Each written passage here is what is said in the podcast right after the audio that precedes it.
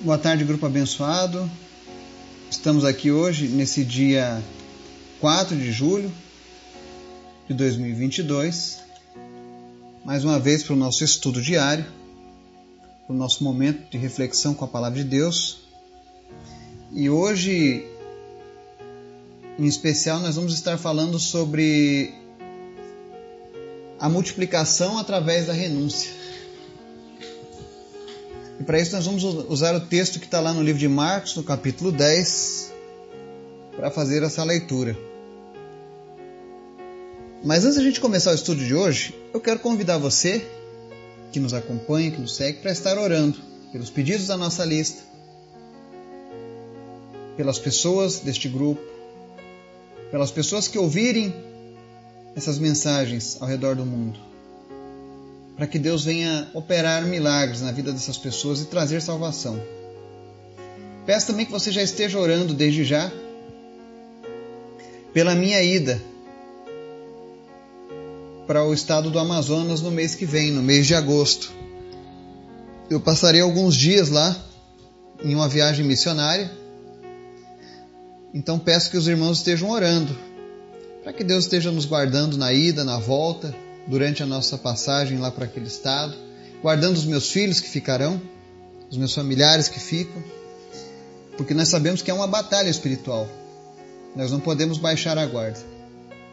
Então estejam orando desde já por essa nossa ida, para que Deus de fato venha fazer grandes feitos.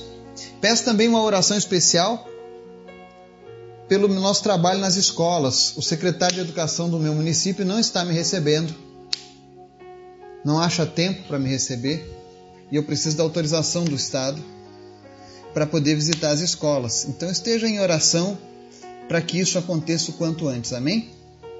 Vamos orar? Obrigado, Pai, por mais um dia, por tudo que o Senhor tem feito, por tudo aquilo que o Senhor fará, pela tua graça, pelo teu amor, especialmente pela tua salvação. Abençoa, Deus, cada pessoa que está nos ouvindo agora que enquanto nós estivermos aqui falando em Teu nome, pessoas sejam visitadas pelo Teu Espírito Santo, tenham a sua fé renovada, a esperança e especialmente a salvação. Pai. Nós oramos pela salvação dos nossos familiares, aqueles que ainda não têm um encontro contigo, que não têm compromisso com o Senhor, que eles venham a te conhecer, que eles venham a ter uma vida contigo, Pai. Oro também pelos enfermos, Visita cada pessoa da nossa lista de oração que está enferma, trazendo cura, trazendo restauração, em nome de Jesus. Em especial, Deus, eu peço que o Senhor restabeleça a saúde do Otávio por completo, Pai. Que em nome de Jesus, tudo aquilo, ó Deus, que ficou como sequela, que ficou como efeito negativo em decorrência do que ele passou, em nome de Jesus, seja sarado agora. E que ele seja restaurado, Pai Completa a tua obra na vida do Otávio e da família dele, Pai. É o que nós te pedimos nessa tarde, Pai, no nome de Jesus. E também te pedimos, Pai, abre, Senhor, as portas das escolas na minha cidade, para receberem a tua palavra. E usa-nos, Pai, para tocar essa geração de jovens, de adolescentes, de crianças, que eles possam ter a oportunidade, Deus, de serem sarados pelo teu poder que vidas sejam transformadas através desse trabalho. Para isso eu te peço, Deus, em nome de Jesus, abre as portas, Pai. Tira todo o empecilho, nos dá essa autorização, Pai, que nós estamos precisando agora, em nome de Jesus. Eu oro também, ó Deus, pelos nossos negócios, pelos empregos, pelas empresas, pelos prestadores de serviços, que o Senhor esteja abençoando, que o Senhor esteja, meu Deus, a cada dia trazendo mais e mais prosperidade para o teu povo, Pai. Fala conosco nessa tarde, no nome de Jesus. Amém.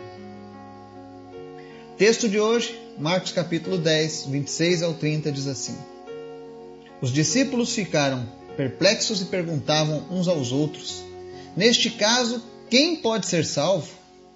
Jesus olhou para eles e respondeu: Para o homem é impossível, mas para Deus não Todas as coisas são possíveis para Deus. Então Pedro começou a dizer-lhe: Nós deixamos tudo para seguir-te. Respondeu Jesus: Digo a verdade. Ninguém que tenha deixado casa, irmãos, irmãs, mãe, pai, filhos ou campos por causa de mim e do Evangelho, deixará de receber cem vezes mais, já no tempo presente, casas, irmãos, irmãs, mães, filhos e campos, e com eles perseguição, e na era futura a vida eterna. Amém?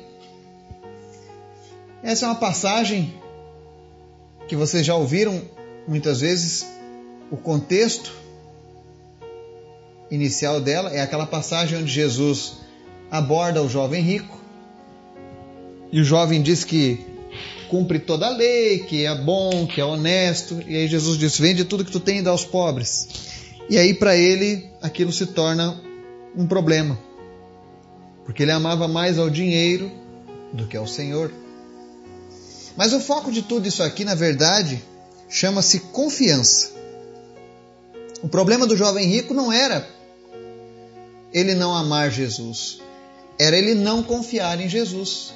Ele pensou: bom, se eu der todas as coisas para Deus, automaticamente eu vou ficar sem nada e, e vou passar na miséria, na dificuldade.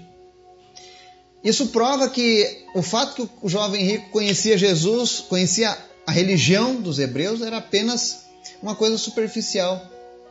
Lembra quando Deus chama Abraão e diz: Me entrega teu único filho? O Abraão não titubeou, mas ele confiou que Deus tinha sempre o melhor para a vida dele. E ele entregou o filho e foi disposto a sacrificá-lo, mas Deus não permitiu. Então, qualquer judeu que conhece a história da Bíblia deveria, já por conta disso, do feito de Abraão, não ter esse tipo de dúvida no coração. E aí, após Jesus falar que aquele jovem, infelizmente, estaria fora do plano da salvação, porque ele rejeitou abrir mão das suas coisas e confiar em Deus para cuidar dele, os discípulos perguntam, né? Quem pode ser salvo, né? Se aquele homem que guardava a lei, que era obediente, que era honesto, era bom filho, não vai ser salvo, imagine quem pode ser salvo. E aí Jesus olha para eles e diz: Para o homem é impossível, mas para Deus não. Todas as coisas são possíveis para Deus. Ou seja, Deus pode salvar qualquer pessoa. Não existe alguém que seja impossível de ser alcançado pelo Evangelho. Pode ser mais trabalhoso algumas vezes, como eu fui, como muitos que eu conheço. Mas nada é impossível para Deus. Por isso que eu digo: não cesse de orar. Pelos teus amigos, pelos teus familiares, pelo teu patrão, pelos teus funcionários, pelos teus vizinhos, pelas pessoas da sua cidade, não importa. Não cesse de orar. Quem faz a obra redentora é Deus. E para ele não existe impossível. Mas então Pedro, como sempre, começa a indagar Jesus e diz: Olha, Senhor, nós deixamos tudo para seguir-te. Ou seja, eles abriram mão da vida que eles levavam para viver uma vida com Cristo. E é esse o chamado que Jesus faz para mim e para você sempre. Quando Jesus nos chama, ele nos chama para confiarmos nele.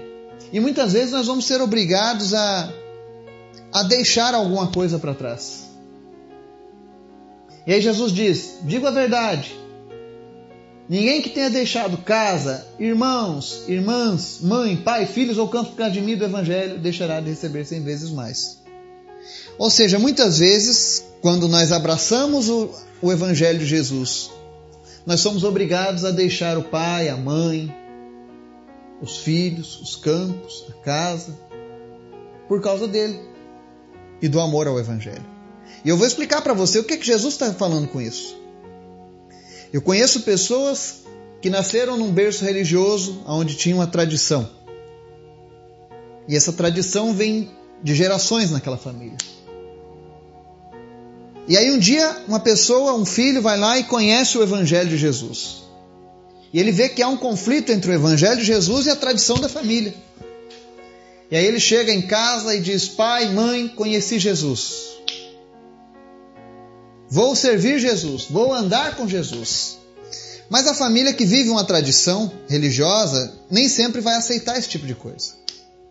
Então ela vai criar empecilhos vai criar dúvidas, vai criar problemas, vai fazer de tudo para te tirar daquele caminho. Como se isso fosse uma ofensa, trocaram a tradição, trocaram a religião por Jesus. Infelizmente, isso é uma das coisas que eu mais vivencio desde que eu conheci Jesus. Pessoas que preferem seguir uma tradição a seguir a Jesus somente. E muitas vezes, quando isso acontece, que a família começa a criar empecilhos, criar problemas, esse filho, essa filha, ou essa mãe, ou esse pai, ou esse esposo, essa esposa vai ser obrigado a se afastar daquele meio. Não ignorar as pessoas, mas vai perder um pouco da convivência. Vai ser taxado de, de doido, de fanático. Vai ser chamado de ovelha negra, de herege e tantas outras coisas, porque ele está decidindo seguir Jesus. Porque ele está decidindo viver a palavra de Deus e não a religião que acompanha a família. Então, quando você tiver nessa situação, e eu sei que tem pessoas aqui no grupo hoje, se essa palavra veio é porque tem pessoas precisando ouvir isso. E você está coxando o teu pensamento sobre o que fazer. Você está com medo de ofender a tua família, os teus amigos, de perder as amizades.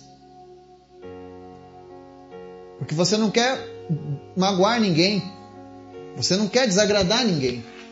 Mas a questão é: o apóstolo Paulo nos ensina que importa primeiro agradar a Deus do que aos homens. Quando você deixa de servir a Jesus porque não quer magoar uma pessoa, na verdade você está desagradando, magoando o coração de Deus, que pagou um preço pela sua alma. Eu pergunto: será que o teu pai, a tua mãe, por mais que te amem, conseguem pagar o pecado? Conseguem tirar o pecado das nossas vidas? Não, eles não conseguem. E é por isso que Jesus dá essa palavra, que algumas vezes nós teremos que deixar essas pessoas. Não significa abandoná-los ou parar de amá-los, mas nós vamos enfrentar oposições, lutas, perseguições. Eu passei esse tipo de coisa na minha vida. Eu tive amigos que se afastaram e eu compreendo o motivo do afastamento. Eu tive que me afastar de algumas coisas que não eram saudáveis, mas eu nunca deixei de orar por esses amigos. E hoje eu tenho o privilégio de ver grande parte deles hoje servindo a Jesus, assim como eu. Eu vi famílias inteiras sendo resgatadas. Ao passo que eu perdi algumas amizades ao longo da vida por conta do amor a Jesus, por obediência a Jesus, Deus me colocou novas amizades. Pessoas maravilhosas. Agora mesmo eu estive lá na região sul e as pessoas com as quais eu me relacionei eram como se fossem pessoas da minha família há muitos anos. Porque essa intimidade que o Espírito Santo dá para os servos de Deus é algo fantástico. É algo que você que ainda não experimentou precisa experimentar isso. Essa cumplicidade, esse amor que Deus coloca no nosso coração pelo nosso irmão, isso é diferente. E Jesus tem uma promessa e diz: Olha, ninguém que tenha deixado todas essas coisas por causa de mim do Evangelho, deixará de receber cem vezes mais, já no tempo presente. Tudo aquilo que você abriu mão, por confiar em Jesus, por saber que era o correto, por saber que Jesus é que é o Salvador da sua vida. Todas as pessoas que você foi obrigado a se afastar, todos aqueles que te perseguiram, que se opuseram à tua decisão, continue orando por elas porque a palavra diz que ainda no tempo presente nós receberemos cem vezes mais, ou seja, não vai ser apenas a tua mãe, o teu pai, os teus filhos, os teus irmãos, os teus amigos, os teus parentes, os teus vizinhos, o teu funcionário, o teu patrão, que Deus vai trazer para a presença dele, mas vai trazer um número cem vezes maior do que essas pessoas, e eu posso te dizer isso. Que desde que eu larguei tudo para servir ao meu Jesus, há 18 anos atrás, a cada dia, o número de pessoas que fazem parte da minha vida só aumenta. Não vamos longe. Aqui nesse grupo, eu tenho uma família com mais de 100 pessoas aqui nesse grupo. Pela internet, milhares. Pessoas que estão sendo ligadas através dessa promessa de Jesus. Mas vale a pena a gente frisar algo. Receberemos cem vezes mais já no tempo presente? Sim, de tudo aquilo que nós abandonarmos por Jesus. Mas com eles, perseguição. Nessa era, Jesus não disse que a perseguição vai cessar, a perseguição continuará. Mas um dia essa perseguição vai cessar, porque chegará a era futura, a era vindoura. Haverá um dia em que nós iremos morar com Cristo, e ele diz: e na era futura, a vida eterna. Além de tudo que Jesus vai fazer na sua vida por conta da sua decisão, Jesus vai alcançar aquelas pessoas. Jesus vai trazer novos irmãos e irmãs, mães, filhos e campos para você, casas. Terá perseguição ainda, mas a perseguição existiria de qualquer maneira. Mas a diferença é que no final ele ainda vai dar um bônus, a vida eterna. Portanto, vale a pena abrir mão de tudo por Jesus. E não se preocupe. Eu tive um caso de uma pessoa muito próxima. E eu pregava o evangelho para ele, e ele contestava, ele reclamava. E chegou ao ponto de dele chegar a falar mal de mim, me difamar.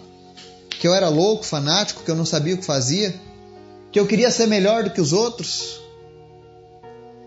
E eu sempre fiel a falar o evangelho para ele. E um dia, passado algum tempo, eu encontro essa pessoa na rua. E ele não queria nem olhar para minha cara. Ele tinha raiva de mim. Porque ele tinha uma religião, uma tradição religiosa muito forte.